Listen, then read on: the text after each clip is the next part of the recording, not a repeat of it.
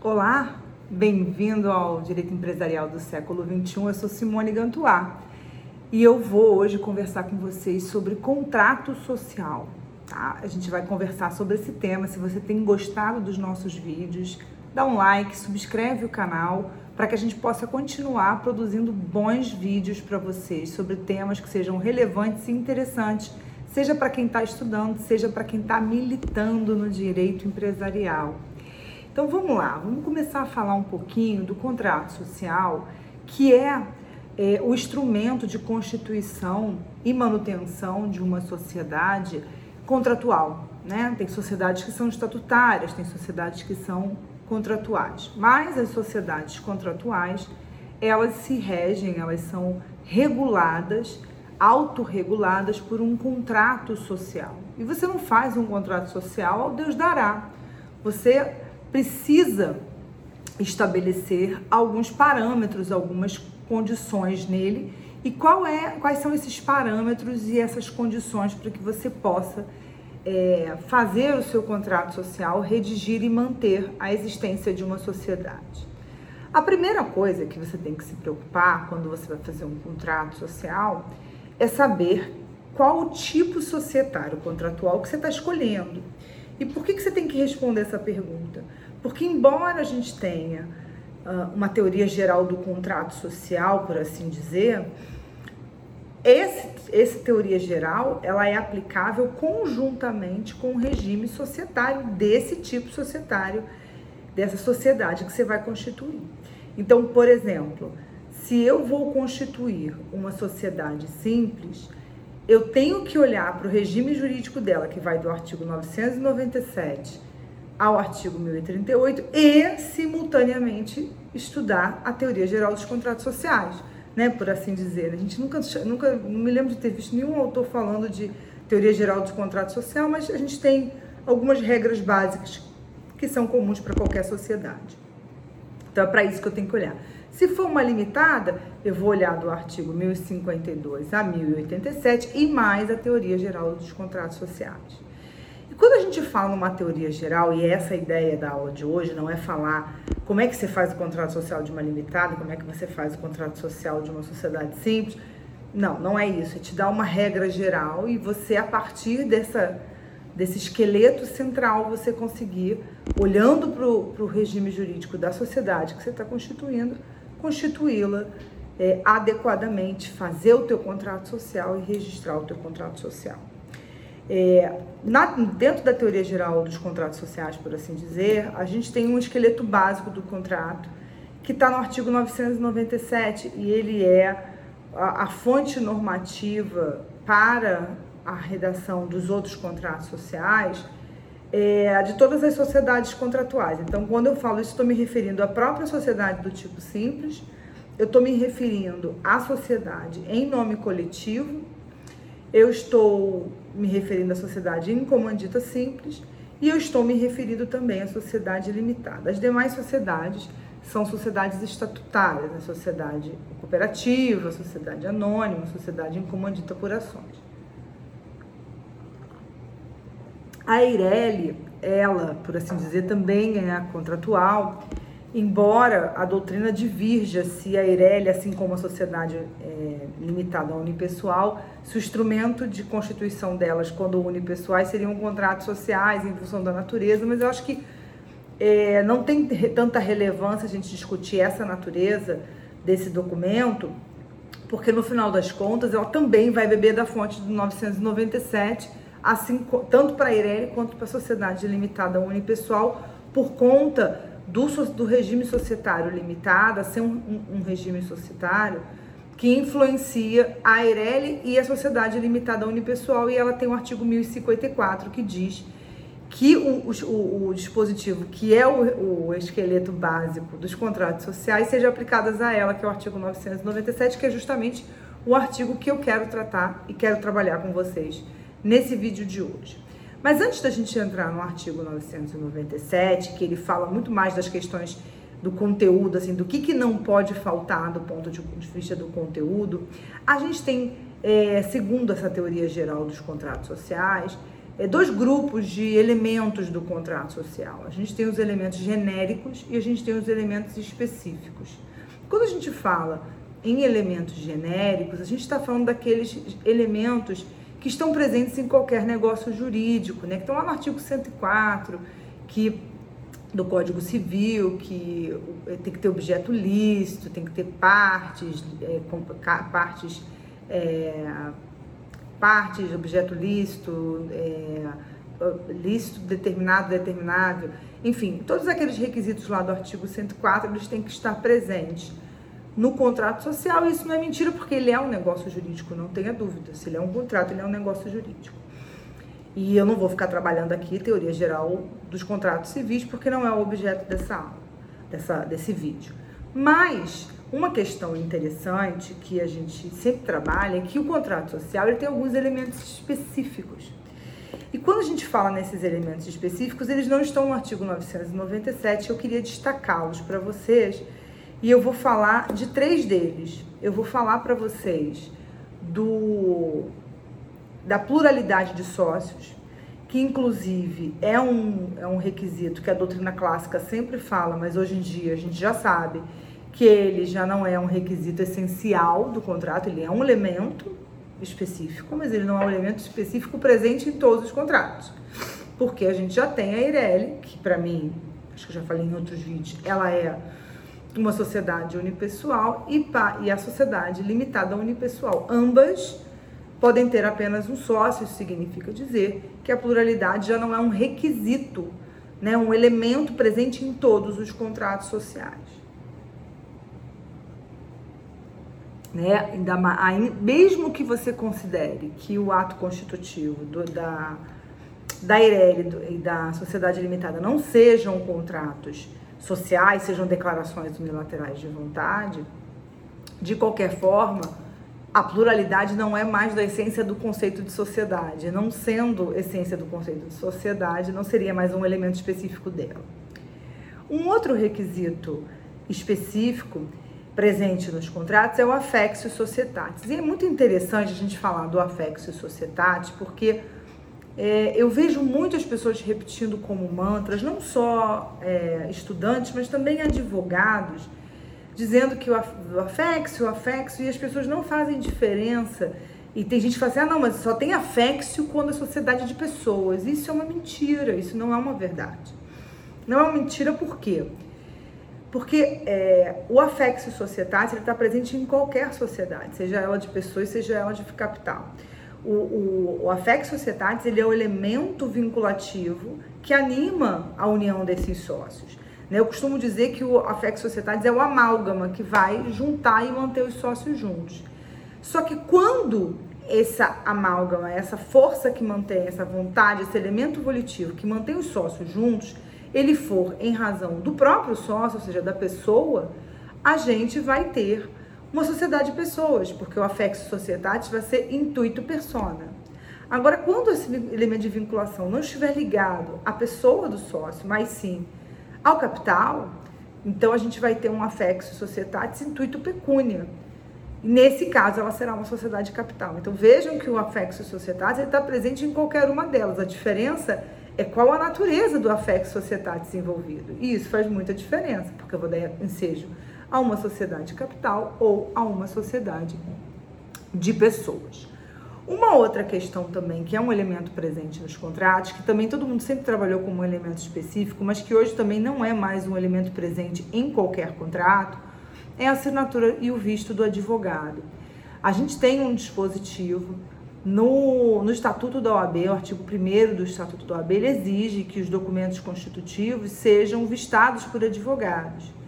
Só que é, a Lei Complementar 123 de 2006 passou a dispensar esse visto, acho até que vai baratear é, a elaboração dos contratos pelas micro, pequenas, micro empresas e empresas de pequeno porte, ela passou a dispensar essa assinatura no visto desses entes.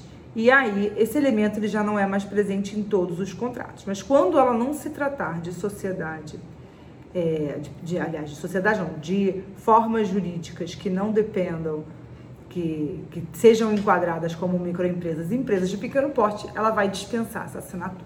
Então agora vamos entrar no tema central desse, desse vídeo, que é justamente a questão dos elementos, das cláusulas do contrato, e era isso que eu queria falar com você, mas não tinha como falar para vocês dessas cláusulas do contrato sem a gente fazer essa, essa breve introdução que eu acabei de falar.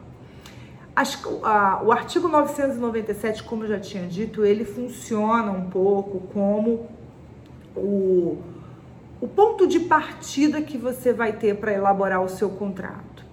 Né? Então, qual é o ponto de partida? Você é tipo o esqueleto, né? Ele seria o modelo do seu contrato. As pessoas entram na internet e buscam um modelo. Se você não quiser fazer o seu contrato por modelo, se você olhar para o artigo 997 e uma dar uma estudada no manual do DREI, você consegue fazer um contrato e registrar.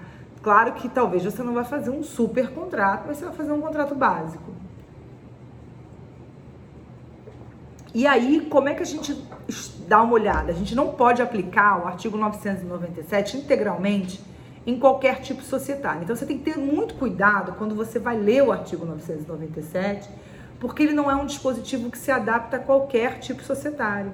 Ele tem algumas regras específicas, inclusive, por exemplo, eu estou aqui com o código aberto, o artigo 997, inciso 8 é um dispositivo que não tem aplicação a nenhum tipo societário que não seja a própria sociedade simples porque ele fala do próprio regime de responsabilidade da sociedade, então ele não é aplicável à sociedade limitada, nome coletivo e por aí vai.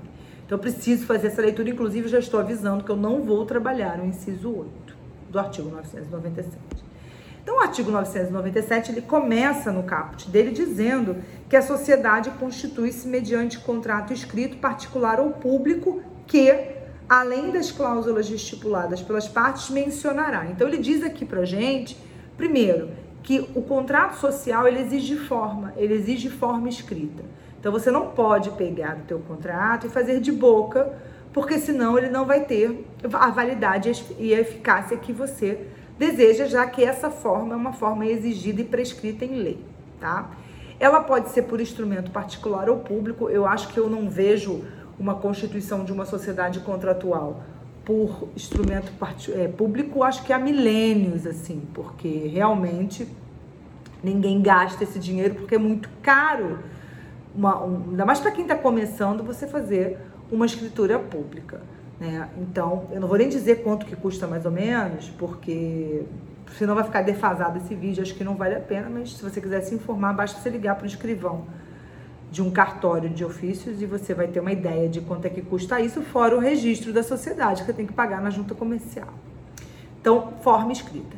Vejam também que esse caput também nos dá outra informação. Diz olha só, isso que está aqui no 997 é o mínimo, mas você pode estipular outras cláusulas. E não poderia ser diferente, né? Porque se a gente está falando de contrato, os contratos, de um modo geral, ainda os contratos típicos que a gente tem no nosso ordenamento jurídico, eles são contratos que nos permitem uma plasticidade, principalmente quando eles são contratos negociados. E o contrato social ele tem essa característica de, pelo menos na sua origem, ser um contrato negociado, porque ninguém vai formar uma sociedade, ainda que seja intuito pecúnia, sem acordar as suas vontades, porque senão o contrato não nasce. Né? Então, é, a tipicidade de cláusulas é da natureza dos contratos. Isso é uma coisa possível nos contratos de um modo geral. Além disso, ele já começa o inciso 1 dizendo que o contrato deve descrever o nome, nacionalidade, estado civil, enfim, a qualificação dos sócios. Né? E aí ele fala se pessoas naturais ou pessoas jurídicas. Isso aqui também é um dispositivo que você tem que tomar cuidado, porque não é todo tipo societário que admite sócio pessoa jurídica. Nas sociedades é, em nome coletivo, textualmente ele diz que não pode, ele diz que só pode pessoa física. É, na sociedade em comandita simples, eu tenho tipo, eu tenho uma categoria de sócios que só podem ser pessoas é, físicas e outros que podem ser pessoas jurídicas. Aqui diz o artigo, ó, mil e, deixa eu só achar aqui, mil e, cadê a comandita? 1045. A sociedade em comandita simples tomam parte sócios de duas categorias: os comanditados, pessoas físicas. Então, ele diz que os comanditados só podem ser pessoas físicas. Para quem não, não ouviu, artigo 1045 do Código Civil. Tem outros tipos societários que permitem as duas espécies, como a limitada, por exemplo. Mas você sempre precisa fazer a leitura de forma que isso seja, isso faça sentido dentro, como eu disse para vocês, o fundamento de validade também é o próprio regime jurídico do tipo societário que você escolheu. Então você vai qualificar de forma completa nome, CPF, identidade, endereço, todas as, toda a qualificação dos sócios. Além disso, voltando aqui, no inciso 2, ele traz uma porção de informação para a gente do contrato social. Ele traz sede, objeto, prazo e denominação. Aqui na denominação, preciso fazer uma leitura adequada também, porque a denominação é a espécie de nome adequado para a sociedade simples, mas a gente tem duas espécies de nome empresarial. A gente tem a firma e a gente tem a denominação. Tem tipos societários que só admitem firma. Tem tipos societários que admitem firma e denominação. E tem tipos societários como esse aqui que a gente está lendo, que é um dispositivo que está dentro do capítulo de sociedade simples, só admite denominação. Então, eu preciso ler esse dispositivo de uma forma que isso fique, é, isso faça sentido para quem está constituindo a sociedade. Então, você vai escolher conforme o tipo societário o que, aquele que é possível ou aqueles que são, entre aqueles que são possíveis para aquele tipo societário. Você vai escolher seu nome, nome social, nome empresarial, nome civil da sociedade. Além do nome, é, ele também diz nessa cláusula que eu preciso estabelecer o objeto. O objeto social é o que a sociedade vai exercer efetivamente. Se ela vai vender, se ela vai, vai distribuir, se ela vai exportar, importar, se ela vai prestar serviço, enfim, uma gama infindável de coisas que você vai ter que adaptar ao KNAI, né? Que é, são os códigos da Receita Federal para enquadramento da sua atividade econômica. Então, seu contrato precisa conversar com o KNAI. Muito comum quando você chega com um contrato sócio, um contrato pronto, o contador chega para você e fala assim: ó, oh, você tem que adaptar isso aqui, porque não tem isso aqui. E às vezes até eu brigo com eles que eu falo assim, olha só, você pode não existir, mas eu posso fazer uma atividade que ainda não está cadastrada, eles que cadastrem. Né? Eu posso até botar uma que esteja, mas eu posso botar outras. Eu nunca fui impedida de registrar quando eu extrapolava a lista do KNAI. Além disso, é, também ele fala que em sede eu preciso determinar onde que vai funcionar a sede da sociedade, né, a sede social da sociedade, e o prazo de é, duração. Tem sociedades que têm prazo determinado, tem prazo, tem sociedades que têm prazo indeterminado. Eu preciso dizer isso no meu contrato social. Existe uma cláusula que tem que contar, constar dos contratos, mas que não está aqui no artigo 997, que é o prazo do exercício social. A gente precisa determinar no nosso contrato o prazo do exercício social, que, via de regra, a gente estabelece como um ano civil. E a gente faz assim dessa forma para poder facilitar a vida da sociedade também em relação à apresentação e fechamento das contas e também com o imposto de renda. Então a gente acaba colocando o ano civil, mas a lei não determina que tenha que ser o ano civil, não. Tá? Esse é o que a gente costuma colocar nos contratos. Uh, depois eu tenho que estabelecer o capital social, que tem que ter ser expresso em moeda corrente, podendo compreender qualquer espécie de bens suscetíveis de avaliação em dinheiro, a cota social de cada sócio no capital social e a forma de realizá-la. E tem mais um aqui que eu gosto sempre de comentar esses três aqui. E, as, ah, e aqui a prestação, o outro eu falo depois. Então, ele fala do capital social e das cotas. Por que, que eu gosto de falar desses juntos? Porque embora o capital social ele seja estimado pelos sócios é, isso, ele, ele é subdividido entre eles em, relação à assunção da obrigação pelos sócios. Porque quando eu estabeleço um, contra, um capital social, eu digo, olha, essa sociedade tem um capital de 100 mil, 100 mil reais. Quantos sócios são? Três sócios? Quanto cada um vai subscrever do capital? Pode ser que um subscreva 10 mil e os outros 90 dividem a metade entre os dois. A lei não determina qual a proporção. Depende do fôlego de cada um, de quanto que eles chegaram num acordo que cada um vai ter. Né? Então eu posso ter aportes financeiros totalmente diferentes. Isso não é uma obrigação. Então, quando eu estabeleço o capital social, eu estabeleço quem vai, vai subscrever o que do capital e como que cada um vai realizar esse pagamento. E é isso que está descrito tanto no inciso 3 quanto no inciso 4 do artigo 997. Então, o contrato social ele passa obrigatoriamente por esse ajuste de quanto que eu tenho de capital, que esse capital tem que ser um capital necessário para a sociedade nascer e se desenvolver, e eu preciso estabelecer quantas cotas cada sócio vai ter, tá? É, lembrando que isso tudo tem que ser em dinheiro e a integralização pode ser em bens suscetíveis de avaliação em dinheiro e pode ser também em dinheiro, em espécie, em direitos, em créditos, em uma porção de coisas.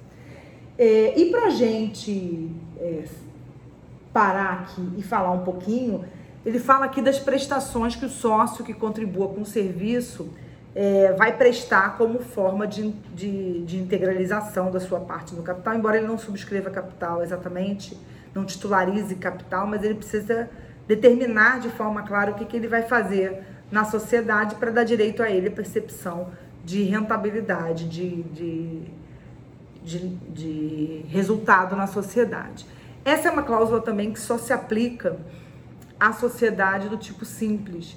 Né? A sociedade, eu, pelo menos nas sociedades empresárias, elas não são admitidas, a doutrina não admite sócio que contribua com o serviço em, em sociedades empresariais. E, em particular, na sociedade limitada, a gente tem uma limitação do artigo 1055, parágrafo 2 então não posso, na sociedade limitada, ainda que ela seja uma sociedade de natureza simples, eu não posso ter no contrato social um sócio que contribua com o serviço. Ah, Simone, mas pô, eu tenho uma amiga minha que fez isso, só que ela não disse que não fez. Pois é, só que ela não disse que não fez. Então o contrato foi registrado por isso, porque ela não disse que não fez.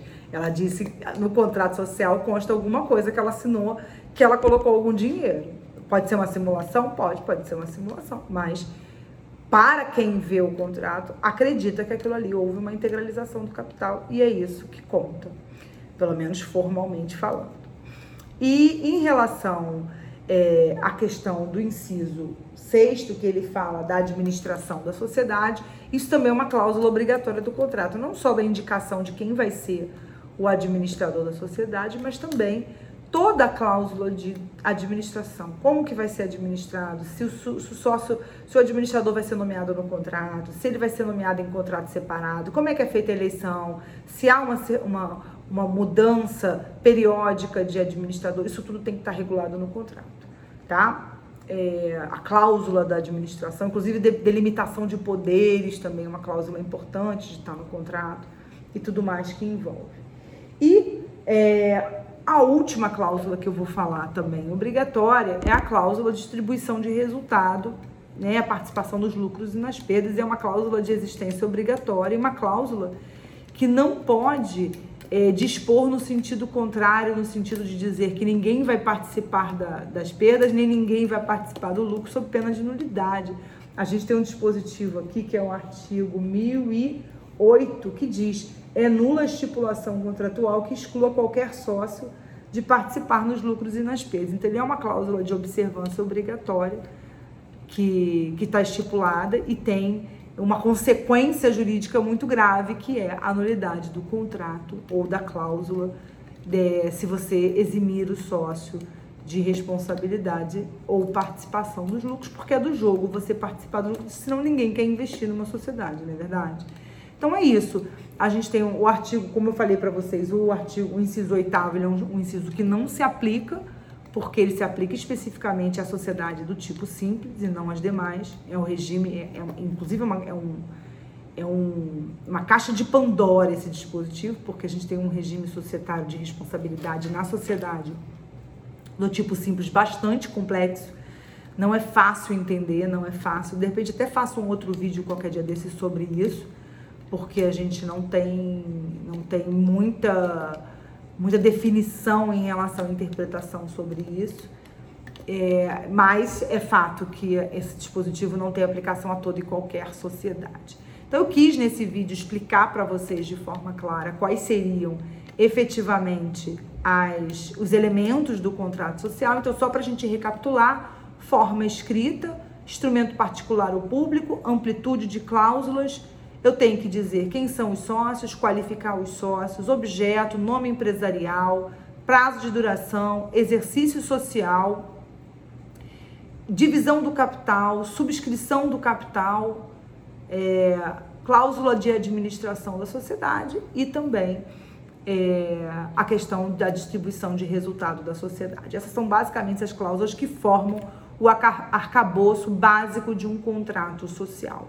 Com isso, a gente termina esse vídeo e eu peço para você que, se você gostou, se você está gostando do material que a gente está colocando aqui para vocês no canal, subscreve, dá o seu like e a gente vai poder, com o tempo, trazer outras coisas cada vez mais interessantes para você que gosta do direito empresarial, que quer militar no direito empresarial. E eu espero vocês até a próxima. Tchau!